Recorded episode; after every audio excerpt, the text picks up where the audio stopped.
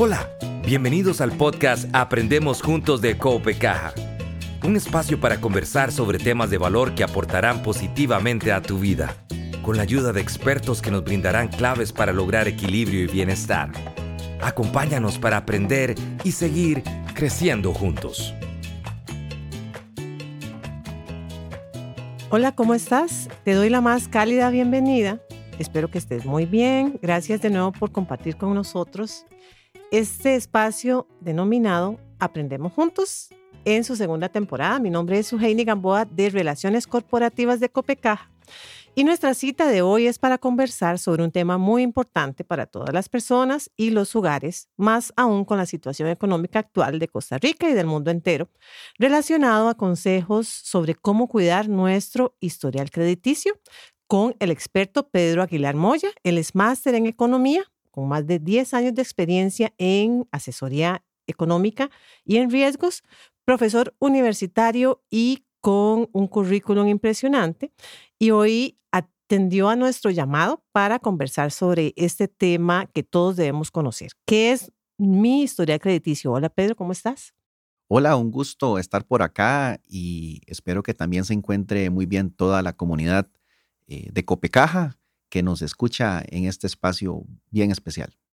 Muchas gracias. Eh, para entrar en materia de una vez, vos que sos el experto, decinos, ¿qué es el historial crediticio, que muchas personas no, no conocen ese concepto. Claro, eh, es muy interesante porque 8 de cada 10 personas desconocen que existe algo llamado historial crediticio.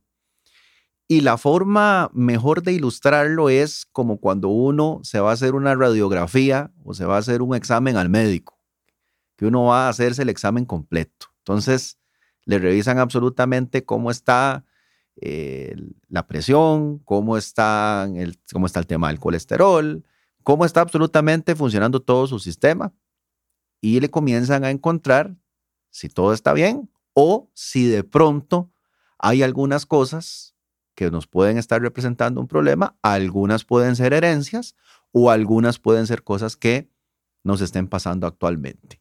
Igual que nuestra salud es importante estar chequeando esto todos los años, ¿verdad? Para ver cómo estamos y si hay que ajustar o, ver cómo corregimos ciertos temas para que no se nos convierta en un problema más adelante, ¿verdad? Así es, y eso es porque uno puede ir a hacerse el examen porque de pronto quiere ir a hacer alguna competencia, ¿verdad? Y eso puede ser que dependiendo del diagnóstico que nos digan, nos digan, usted no puede correr porque puede padecer de esto o en este momento tiene alguna lesión. Entonces eso nos puede impedir realizar cosas y algo así es con el historial crediticio. Ok, y rápidamente, ¿cómo funciona esto a nivel del país, a nivel de las instituciones financieras o las, entidades que supervisan a las entidades financieras? Claro, hay dos eh, formas de analizarlo. Por un lado está todas las que son instituciones financieras, lo que llamamos reguladas, donde ubicamos a los bancos, ubicamos a las cooperativas, los que son supervisados. Entonces, todas estas instituciones, por decirlo de alguna manera, almacenan la información de los que somos clientes en una plataforma común que se acumula en el tiempo. Entonces ahí se va consultando y se va reportando todo lo que nosotros hacemos a nivel de clientes como deudores. Entonces, eso es una forma. ¿Qué es lo que pasa con, esta, con este sistema? Este sistema tiene solo los, por ejemplo, los créditos, todo lo que pasa por estas instituciones. No tiene otro tipo de información relevante relacionada, por ejemplo, a cómo eh, hemos ido al pagar servicios públicos, en algunos temas de juicios, en el pago de temas, por ejemplo, de la caja o de temas de impuestos. Por eso entonces también existen empresas que se dedican a este tema. Generalmente las instituciones financieras, cuando uno va a solicitar un crédito, entonces analizan ambos tipos de información para tener un panorama completo de qué tipo de cliente, qué tipo de deudor podemos resultar. Ok, entonces cuando yo llego a solicitar un crédito, ahí ya tienen todo mi currículum y saben qué he hecho, cómo he pagado, cómo me he comportado y con base a eso es que me dan o no me dan el crédito o me dan cierto monto. Este, este historial ¿qué factores eh, toma en cuenta de, mi comportamiento? Sí, eh, hay dos componentes importantes. Uno, tiene una parte del, por eso se llama el historial, que es la información de mi comportamiento como deudor en los últimos cuatro años, principalmente. Es algo que se actualiza mensual. Y también tiene un componente de mi nivel de endeudamiento actual. Entonces, da una perspectiva de cómo hemos ido en el tiempo, en el pasado reciente y cómo está nuestra situación actual. Ahí se refleja nuestra calidad eh, a la hora de pagar las cosas, si tenemos problemas de morosidad o si también somos una persona que tiene algún problema de endeudamiento. Entonces, basado en esto, nos analizan, ¿sí? Nos analizan y dependiendo de lo que esto pueda decir, nos dan o no nos dan, por ejemplo, algún tipo de crédito, algún tipo de financiamiento que necesitemos. Ajá. ¿Y por qué es que las entidades definen con base en ese historial en dar o no dar un crédito a una persona que llegue a solicitarlo. ¿Les afecta de alguna forma? Claro que sí, porque, por ejemplo, a través del historial crediticio podemos, si alguien llega a pedir un crédito, podemos darnos cuenta que de pronto es una persona que debe un montón o debe algunas operaciones en el pasado que le ha quedado mal a otras personas. Puede ser una persona que está altamente endeudada una persona que inclusive tiene juicios pendientes y muchas veces también por deudas.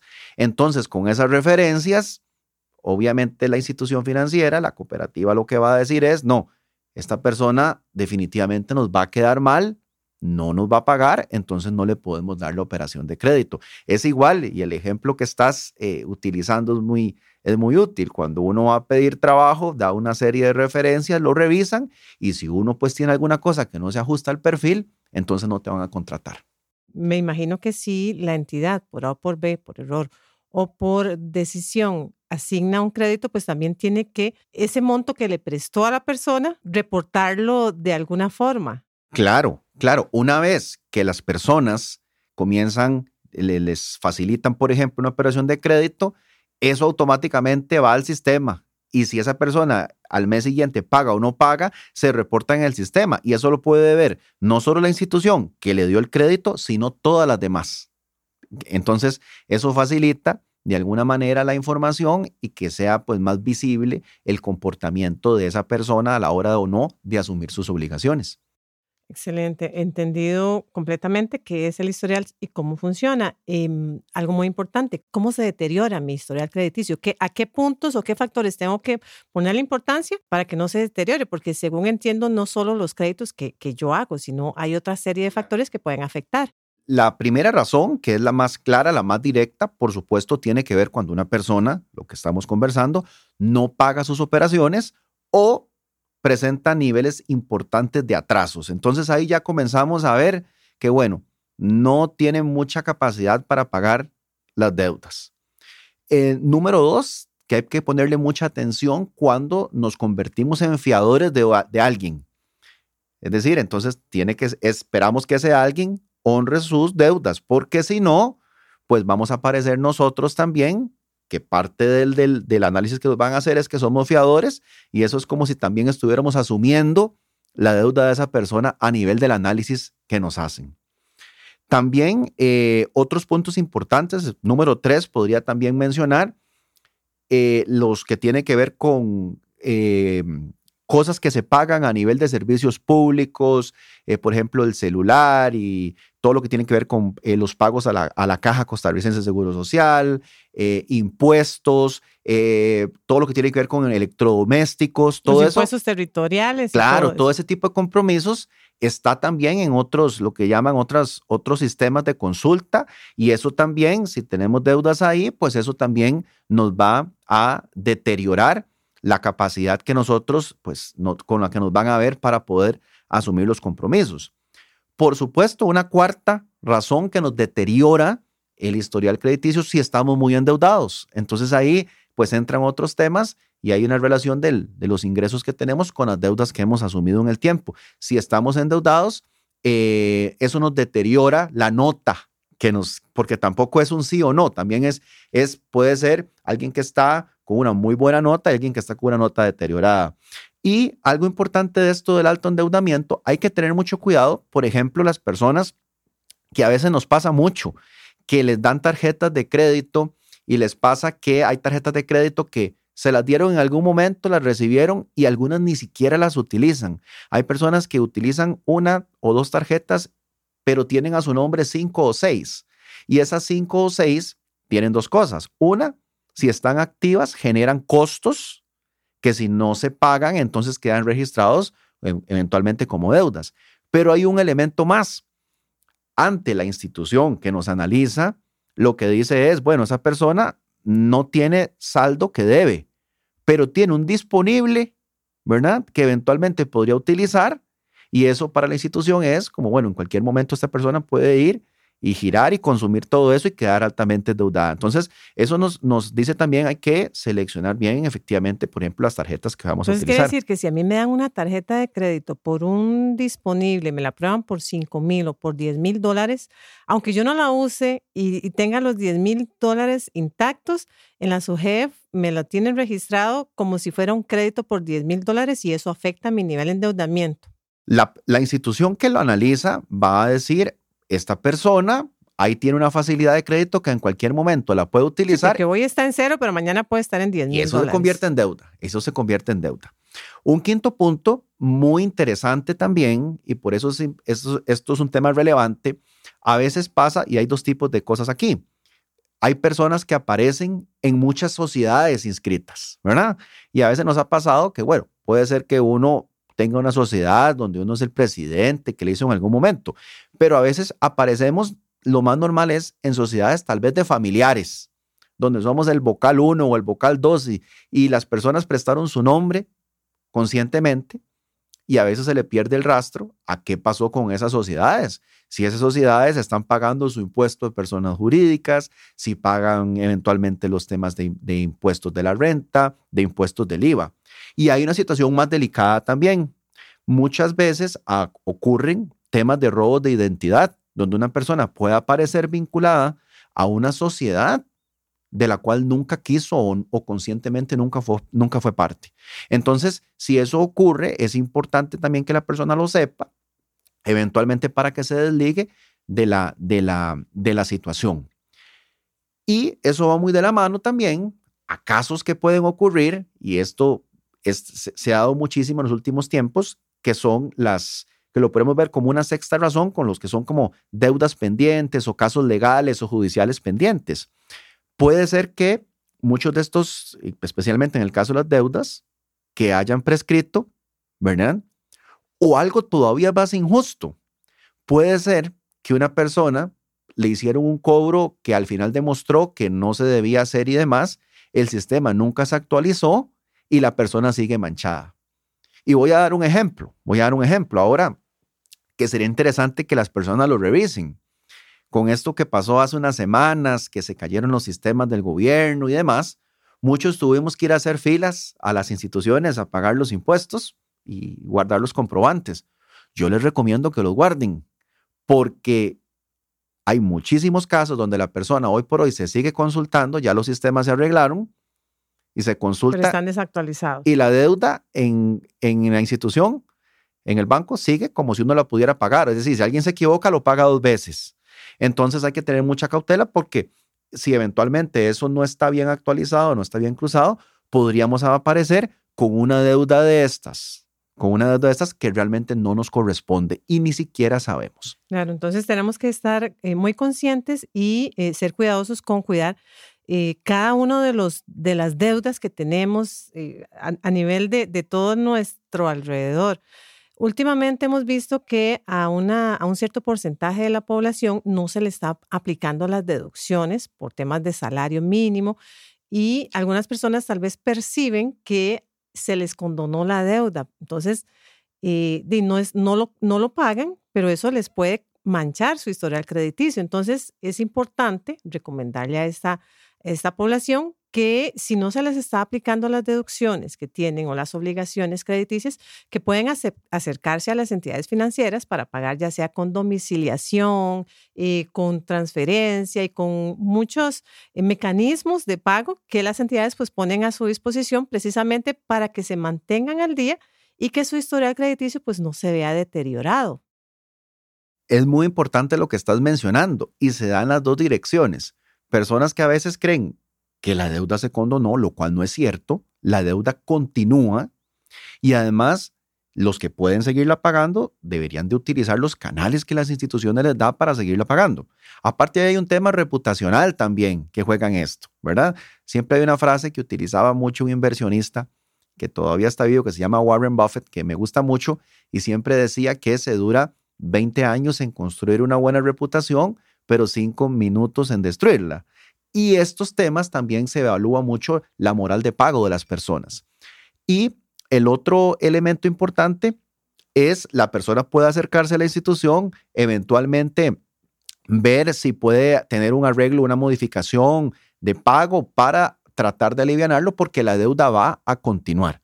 Eso es un elemento importante para que lo puedan, para que lo puedan realizar. Y todo esto nos lleva a otra pregunta también eh, muy relevante para que todos tomemos en cuenta. ¿Cuáles son las consecuencias de tener un mal historial crediticio? Sí, la primera y que es clarísima es que nos cierra las oportunidades de financiamiento, eh, de estar ante instituciones que son reguladas, que son las que generalmente dan las mejores condiciones. Y claramente que cuando hablamos de financiamiento puede ser desde créditos personales que necesitamos para una emergencia, para emergencias que muchas veces son familiares en temas de salud o en temas de educación de los hijos, hasta eh, eventualmente un crédito prendario, alguien que quiera comprar un carro o eventualmente financiar este, parte de lo que necesita para comprarse una casa. Entonces, limita las oportunidades de las personas. Y si es alguien que quiere emprender o que quiere eh, tener algún tipo de negocio y financiar capital de trabajo, esto claramente lo va a restringir muchísimo en sus opciones de financiamiento en el mercado regulado, que es el, generalmente más transparente y el que da las mejores condiciones. Y esto nos puede llevar a, cerrarnos las puertas de, como lo mencionas, del mercado regulado, pues ¿qué nos queda? Solo los créditos informales que ya traen riesgos mucho más eh, peligrosos para, para la integridad familiar y, para todas las personas que, eh, y recomendamos pues a todas las personas que jamás acudan a, esta, a estas opciones al, al tener cerrada la, la, opción de crédito formal, ¿verdad? Que es, que es un, un punto que eh, está afectando fuertemente a la población actualmente. Claro, y que indiscutiblemente también va a ser a tasas de interés mucho más altas, ¿sí? Muchas veces por contratos privados y que muchas veces los procesos de cobranza no necesariamente son los más amigables, que es un poco lo que estás, lo que estás mencionando. Entonces hay que tener mucha cautela y mucha precaución y mucha responsabilidad en el manejo del, de cómo cumplimos con nuestras obligaciones. Y ojo que son dos puntos, cómo cumplimos las con nuestras obligaciones y estar vigilantes si lo que están reflejando hoy, esos historiales crediticios, realmente corresponden a algo veraz. ¿ok? Y muy importante, como vos lo mencionas también, ¿qué pasa si eh, este historial tiene alguna inconsistencia, algún error y otra consulta? ¿Cuánto, ¿Cuánto es el tiempo que dura mi historial si en caso de que haya tenido algún, algún problema a nivel crediticio? ¿Cuánto es el, el tiempo que dura y cómo hago para corregir si se da algún error? Claro, el tiempo acumulado, digamos, la parte histórica generalmente es un promedio de lo que ha sucedido en los últimos cuatro años. Eso es por un lado. Y segundo, eh, muy interesante esa pregunta. Lo primero que uno debería hacer, ¿verdad? Es efectivamente ir a la institución financiera y solicitar su historial para ver qué es lo que dice. En caso de existir alguna inconsistencia, la persona tiene que comunicarse con la institución con la cual tiene el, tema. Por ejemplo, si es una deuda, puede ser que alguien consulte su historial crediticio en, el, en la cooperativa 1 pero la deuda que le dice, no, yo esto yo lo pagué, yo no tuve ningún problema, es de otra cooperativa. Entonces tiene que acercarse a la institución donde tiene el tema para tratar de resolverlo y ver si la institución está de acuerdo, para que de esta manera puedan tramitar la corrección de su historial crediticio en el regulador. Es algo que funciona de esa, de esa manera. Y eso en la, en la, en la visión que es pues que se pusieron de acuerdo y que efectivamente es un error. De lo contrario, pues la persona debería de tener todo un proceso pues más administrativo, paralelo, para tratar de, lograr que se le dé la razón y eventualmente corregirlo. Entonces son dos puntos. Lo primero, que, se, que sepan que eso existe, ¿no? La persona tiene que saber que eso, que, que hoy por hoy tiene una historia que las instituciones financieras consultan. Hay personas autorizadas en las instituciones donde ponen nuestro número de cédula y pueden ver todos estos detalles. Y basado en eso nos evalúan. Entonces es muy interesante que lo podamos conocer y que lo podamos validar. ¿Y realmente dura cuatro años el historial o queda un rastro por más tiempo en el sistema financiero? Generalmente son este, con, esos, con esos plazos, como se va actualizando la, la información y generalmente de esa forma es como está, digamos, a modo de, la, de, de las consultas este, que, las, que las personas, digamos, que generalmente utilizan esta información, pues, eh, pues validan. Pero tengo entendido que los buros financieros eh, sí mantienen esa información por más tiempo y que son los que consultan las entidades financieras para otorgar crédito. Claro, y, y del lado de una institución financiera, entre mayor información se tenga del comportamiento de una persona, van a procurar tener la mayor cantidad de tiempo para ver un poco la moral de pago, la capacidad y el compromiso de las personas y de sus cercanos también muchas veces este, para poder honrar sus compromisos. Hasta aquí llegamos, pero la información que estamos brindando, que vos nos brindaste, eh, me parece que le va a dar al público las herramientas clave para mantener ese historial crediticio, ese nivel de endeudamiento de forma sana y que no se cierre las puertas para, para futuros financiamientos y para cumplir sus sueños. Muchas gracias, Pedro. No, gracias a ustedes. Y cada asociado, estoy seguro que puede acercarse a la cooperativa y es parte de la asesoría que se le brindará para que conozca un poco de su historial crediticio. Y gracias a vos que nos escuchás en tu casa, en tu trabajo, donde quiera que estés, recuerda suscribirte para que no te perdas ninguno de nuestros episodios. Si te gustó, compártelo con tus amigos y familiares. Muchas gracias por escucharnos y hasta pronto. Aprendemos Juntos es una iniciativa de Coope Caja. Conoce más en nuestra página web www.coopecaja.fi.cr Seguinos y activa las notificaciones para que no te perdas ninguno de nuestros episodios. No olvides compartirlo con tus amigos y conocidos. Gracias por escucharnos.